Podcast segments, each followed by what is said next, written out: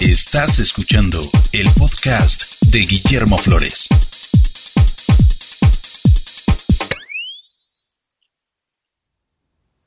Hola, ¿qué tal? ¿Cómo están todos? Bienvenidos al capítulo 229 de este taller en línea sobre fotografía digital. Mi nombre es Guillermo Flores y bueno, antes de empezar, antes de cualquier cosa quiero eh, disculparme de que la intro que, que escuchamos es una intro que me hizo favor de enviar Víctor Manuel Hernández. Él es también conocido como Van Vic MX en, los foros de discusión. Y bueno, él ha sido el que me, mandó varias opciones de, introducciones y esta fue la que, la que más me gustó. Entonces, bueno, pues un agradecimiento para Víctor. Eh, pues bueno, vamos a seguir con esta serie de podcast de preguntas y respuestas. Tenemos varias, así que nos vamos con la primera. Hola Memo Flores, gracias por tus comentarios, por tus clases, por la enseñanza que nos das a través de los podcasts. Eh, mi nombre, Abacup Ramírez, desde la ciudad de Tasco del Arcón, Guerrero, en la parte norte del estado de Guerrero. Y obviamente mi pregunta va en qué programas utilizas para elaborar tus podcasts y qué programas utilizas también para elaborar tus video podcasts, ya que me interesaría compartir también mis conocimientos con más personas. Bueno, Abacuc, pues primero que nada, qué bueno que, que vas a empezar a, a, compartir. En cuanto tengas por ahí algo listo, avísame para, para difundirlo a través de, del foro, del podcast, para que bueno, pues la gente tenga por ahí más acceso a más información. Eh, bueno, primero que nada es, es importante, quiero mencionar un, un, aparato, un, dispositivo que estoy utilizando, es un micrófono, eh, tengo poco con él, es un de la marca Zoom H4N y más que un micrófono es un aparato que sirve para grabar audio. Y este aparato sirve muy bien como complemento para, para grabar video, para grabar audio, para video, mejor dicho. Entonces tiene un muy buen micrófono, me, ha gustado mucho la calidad, es muy muy sencillo de utilizar y se graba el audio a la tarjeta, a una tarjeta de memoria SD. Entonces, eh, bueno, primeramente es importante tener un buen micrófono, te recomiendo este dispositivo. Después, eh, para la edición de audio, eh, utilizo el programa, bueno, pues es profesional, es el programa Logic Pro y yo utilizo Mac, el sistema operativo Mac, entonces este programa Logic es exclusivamente para Mac, eh, pues es un programa profesional, eh, uso yo creo que el 10 o 20% de lo que puede hacer este programa, pero bueno, tengo la opción de en un futuro si quiero mejorar edición, etcétera, bueno, lograrlo con este programa. También creo que en un principio utilicé GarageBand, que este programa es gratuito para, pues cuando compras una computadora Apple viene instalado este programa y también puede funcionar para grabar audio, para editar audio sobre todo, o hay eh, otros programas de Adobe como Soundboot eh, que bueno también funcionan para la edición edición de audio. Como te comento, para un podcast cualquier programa te funciona porque en realidad es muy poca, muy básica la edición eh, que, bueno, que en lo personal yo hago para mis podcasts.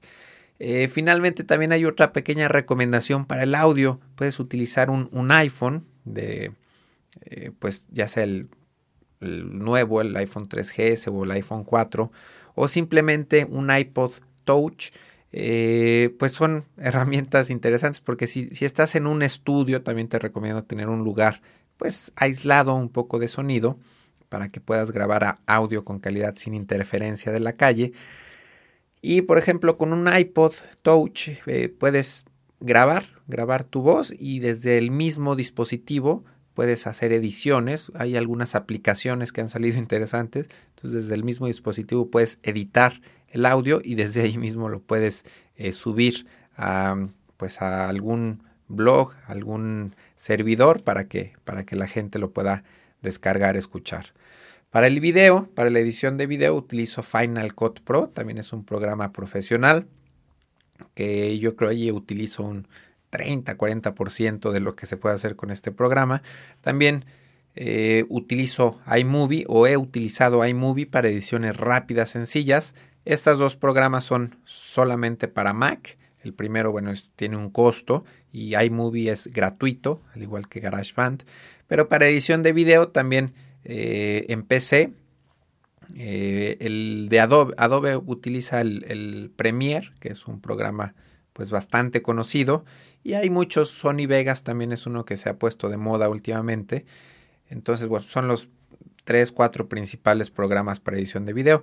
Y para capturas de pantalla, cuando hago tutoriales sobre, sobre mm, Lightroom, por ejemplo, utilizo un programita que se llama iShowU. Nuevamente es exclusivo para Mac, pero bueno, habría que buscar eh, opciones. Si es que tienes PC, habría que, buscar opciones. Y, y, sobre todo es importante aquí estudiar un poquito sobre formatos de compresión de video. Y eh, pues bueno, formatos de audio no es tan complicado, pero la compresión en video sí vas a ver que, hay bastantes, bastantes opciones. Eh, vamos entonces a escuchar la siguiente pregunta, que la voy a cargar por aquí, y es de Fernando Monjas.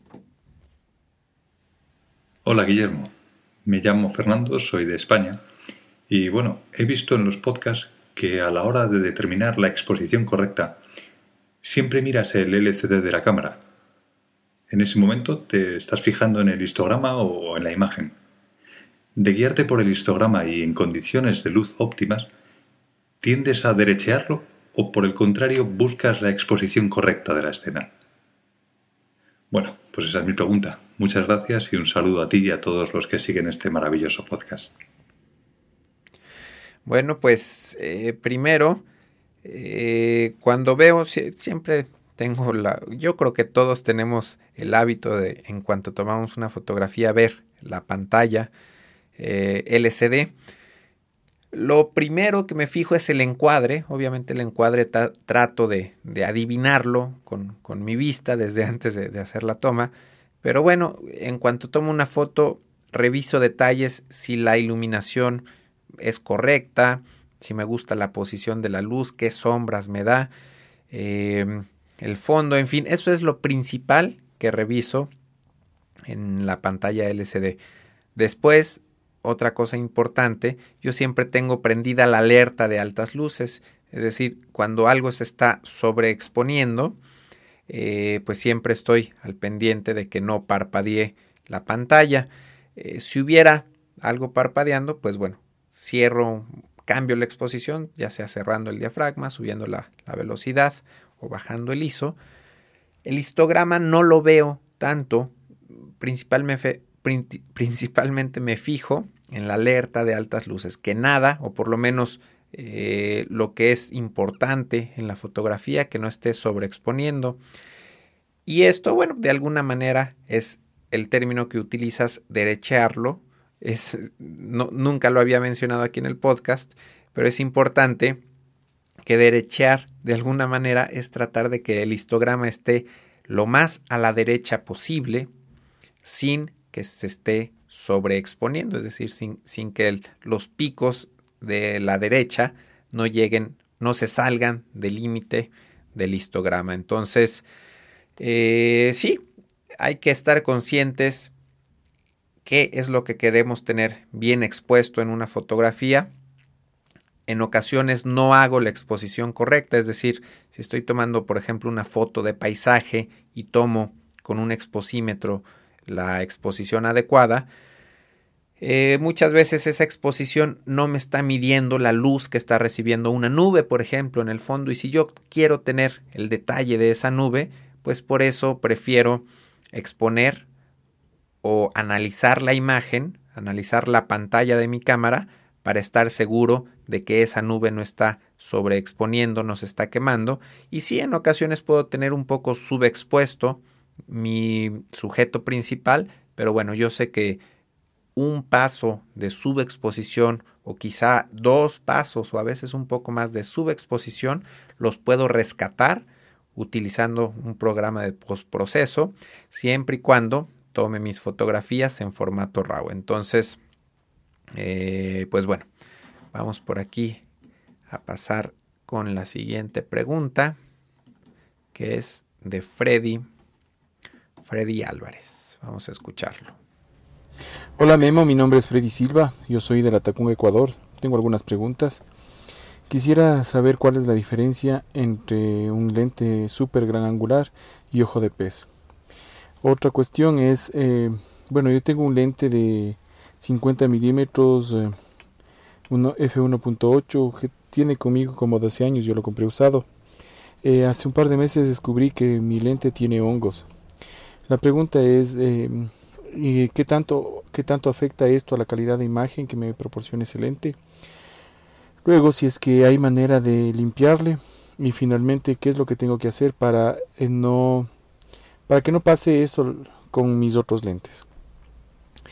Eh, otra cuestión quisiera ver si es que puedes darnos algunos tips para para saber elegir eh, si es que un equipo usado, cuando vamos a comprar un equipo usado, está en buenas condiciones o, o no vale la pena, ¿no? Eh, finalmente, eh, quisiera ver si es que puedes darnos eh, igual unos tips para nuestro equipo básico, o sea, es decir, lo que tiene que ver con el cuerpo, no importa la marca, con la con los lentes básicos que debemos nosotros tener, si es que es bueno tener un flash o dos flashes o qué tipo de flashes, y si es que hay algunos otros elementos que pueden ser apropiados para comenzar a, dedicarnos a la fotografía. Eso es todo. Eh, de antemano agradezco por eh, las respuestas. Sé que van a ser muy, muy efectivas. Muchas gracias. Eh, bueno, Freddy, primero una disculpa que te andaba cambiando el apellido Freddy Silva, corrijo. Y pues son varias preguntas. Entonces voy a, voy a ser breve para no, no tomarme demasiado tiempo con tu pues con tu audio. Primero que nada, la diferencia entre un lente super gran angular y ojo de pez. El lente super gran angular eh, nos cubre un ángulo pues muy grande, bastante grande, dependiendo obviamente la longitud focal. Eh, y la característica de estos lentes, de un lente super gran angular, es que las líneas generalmente permanecen rectas. Eh, muchas veces las líneas, por ejemplo, de un edificio, pues sí aparecen caídas o distorsionadas, pero generalmente son rectas estas líneas. Eh, el ojo de pez, bueno, primero que nada hay lentes ojos de, pez de dos tipos. Uno que llega, que llena, perdón, todo el cuadro de una fotografía, o hay otros lentes que no llenan el cuadro, sino que producen solo un círculo una imagen circular eh, y las esquinas del sensor o de la fotografía quedan negras. Entonces son los dos tipos de, lentes ojos de pez. Y la diferencia con un lente super gran angular es que los lentes ojos de pez no producen líneas tan rectas, sino que eh, producen líneas curvas en casas, edificios, en todo, todo lo en general, los espacios que tenemos fotografía, que tomemos fotos, eh, pues producen líneas curvas. Por ejemplo, no sé si han visto fotos de paisajes, de puentes, eh, donde se, se ve un poco como la curvatura o se simula la curvatura de la Tierra. Y esto generalmente, bueno, se logra este efecto con un lente ojo de pez. Después preguntas sobre tu 50 milímetros de 12 años que tiene hongos. Bueno, primero que nada, eh, pues este es un lente bastante económico. 95 dólares más o menos.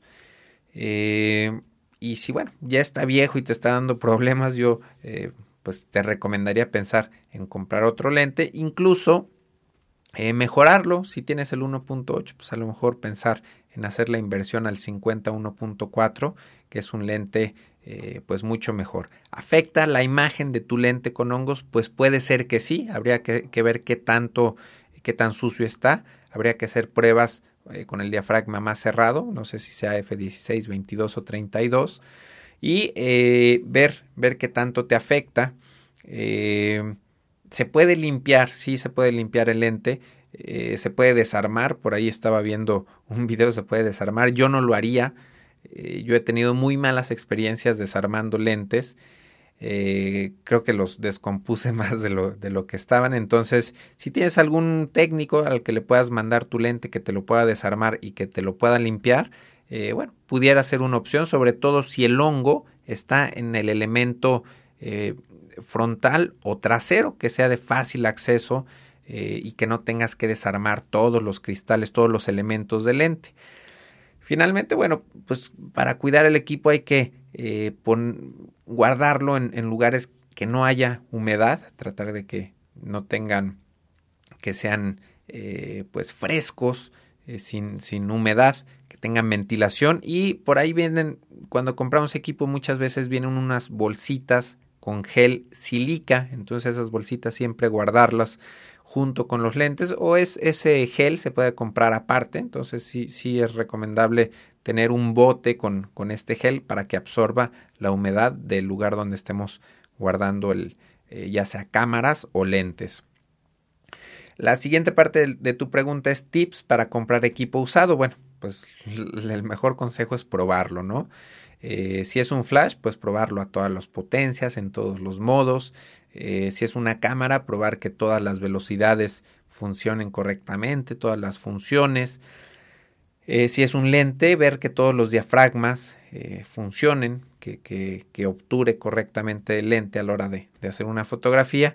y bueno, es difícil. Cuando compramos por internet siempre nos arriesgamos a que nos vendan algo que no funciona correctamente. Entonces en este caso yo te recomendaría comprar solamente con, pues, con vendedores con prestigio o eh, en lugares, por ejemplo, como VIH, es una tienda de Nueva York que vende equipo usado y esta tienda califica el equipo, tiene un, pues un rango de, de, pues sí, de calidades en las que obviamente el equipo de menor calificación es el equipo más descuidado o más maltratado y el equipo con mejor calificación pues es el, el equipo más nuevo que, que no tiene tanta eh, pues tanta señal de uso. Eh, preguntas también sobre equipo básico, eh, sobre cuerpo, lentes, flashes. Bueno, primero que nada, ¿qué cámara necesitas? ¿Qué cuerpo básico? Pues yo opino, ahora más que, que nunca, que cualquier cuerpo que sea reflex, que sea DSLR, cualquier marca de cualquier modelo eh, siempre y cuando sea reciente, pues es una excelente cámara, una excelente inversión y seguramente va a tener muy, muy buena calidad. Modelo reciente me refiero de seis meses para acá. Entonces, si me preguntas qué equipo comprar, pues uno reciente.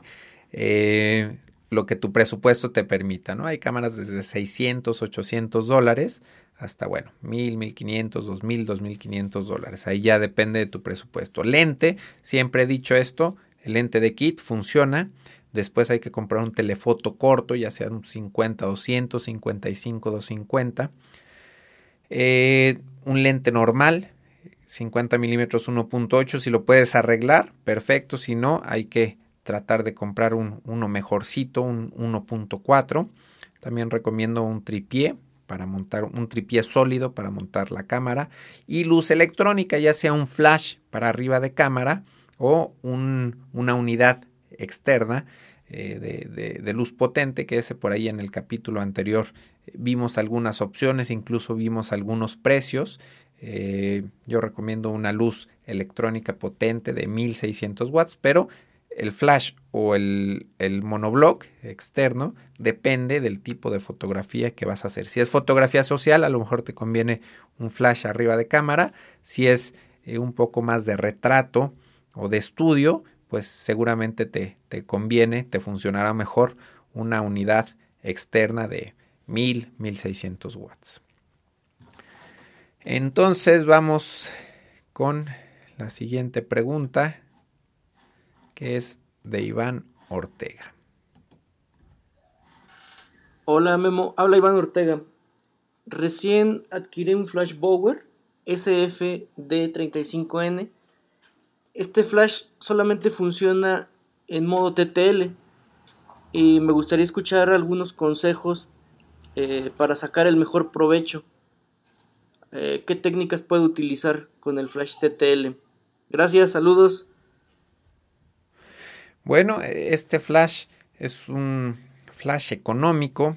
Eh, yo tengo un lente Bower y este tipo de, flashes eh, de, marcas nuevas que están saliendo con precios accesibles se, están poniendo de moda porque son equipos que funcionan.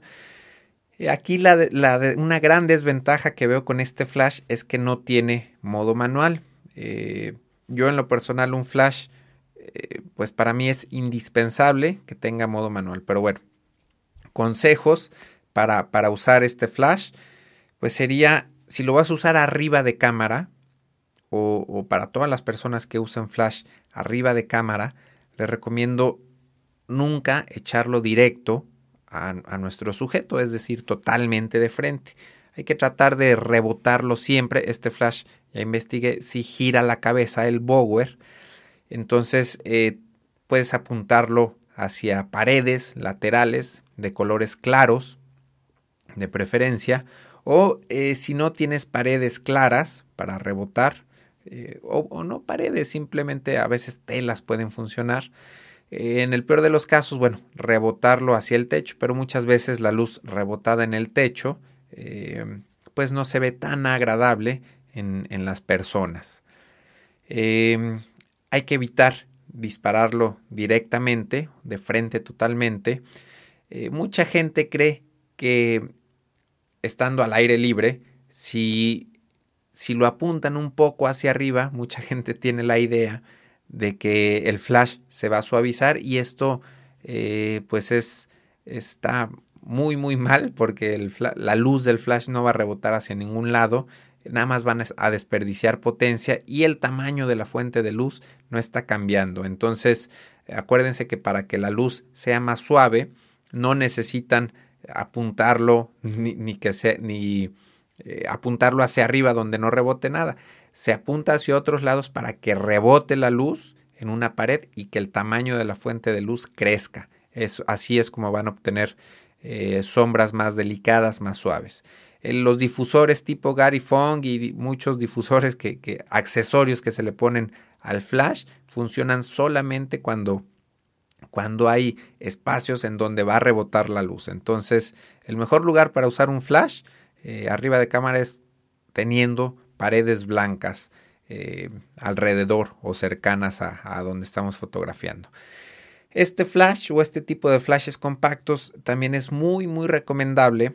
De hecho, es lo ideal utilizarlos fuera de cámara. Comprar un tripié, comprar por ahí los cables adecuados eh, para poderlo montar eh, fuera de cámara y sincronizarlo ya sea con cable o con, o con sistemas de control remoto. Y en este caso, pues lo puedes rebotar en una sombrilla o lo puedes rebotar en, en alguna pared nuevamente. En este caso, como, como, el flash, este particular es Bower, pues tendrías que apuntar el sensor del flash hacia el sujeto y la cabeza del flash girarla hacia una pared o hacia una sombrilla. Este tipo de flashes no creo que funcione si los metes en una caja de luz o si quieres suavizar la luz a través de una tela. ¿Por qué? Porque como está, estás en modo automático, eh, si el flash está apuntando eh, hacia una tela traslúcida, hacia algún material traslúcida, entonces la lectura del flash pues se va a engañar y no va a permitir el paso de mucha luz. Entonces por eso es que hay que eh, buscar que el sensor esté apuntando hacia el sujeto y que la cabeza del flash esté apuntando hacia un lugar adecuado para que rebote. Finalmente, si no tienes la, la exposición correcta, eh, este flash 35N creo que es para Nikon. Entonces hay que buscar en la cámara si puedes compensar la exposición para flash. Eh, en, Canon sí, sí viene la opción, pero me parece que solo es compatible esta opción con los flashes de la marca Canon. Habría que probar si puedes compensar exposición en tu cámara para, bueno, en caso de que el flash no te dé la exposición correcta, que la puedas corregir desde, desde tu misma cámara. Pero sí, en general, pues es un flash económico, pero sí te recomendaría, Iván, y a todos los demás que están empezando a trabajar con flashes externos, sí recomiendo pues tal vez invertir un poquito más, pero invertir en, equipos en flashes que tengan modo manual para que de esta manera eh, pues sea más fácil o, o tengamos mayores eh, opciones, eh, tengamos pues sí un rango más amplio para poder usar diferentes técnicas. Entonces, bueno, casualmente el, domingo pasado que estaba grabando que ya tenía suficientes preguntas, recibí eh, como, como cuatro o cinco preguntas más. Eh, entonces, eh, pues va a haber, quedó, quedó material para hacer un, un, nuevo capítulo. Entonces, este es el penúltimo de esta serie y vamos a todavía a grabar uno más. Entonces, pues bueno, yo me despido. muchas gracias por escucharme, por escucharme y nos vemos la próxima. Bye. Tus comentarios y sugerencias son muy importantes. Escríbelos a info@memoflores.com. photocastnetwork.com, your photography resource in the potosphere. photocastnetwork.com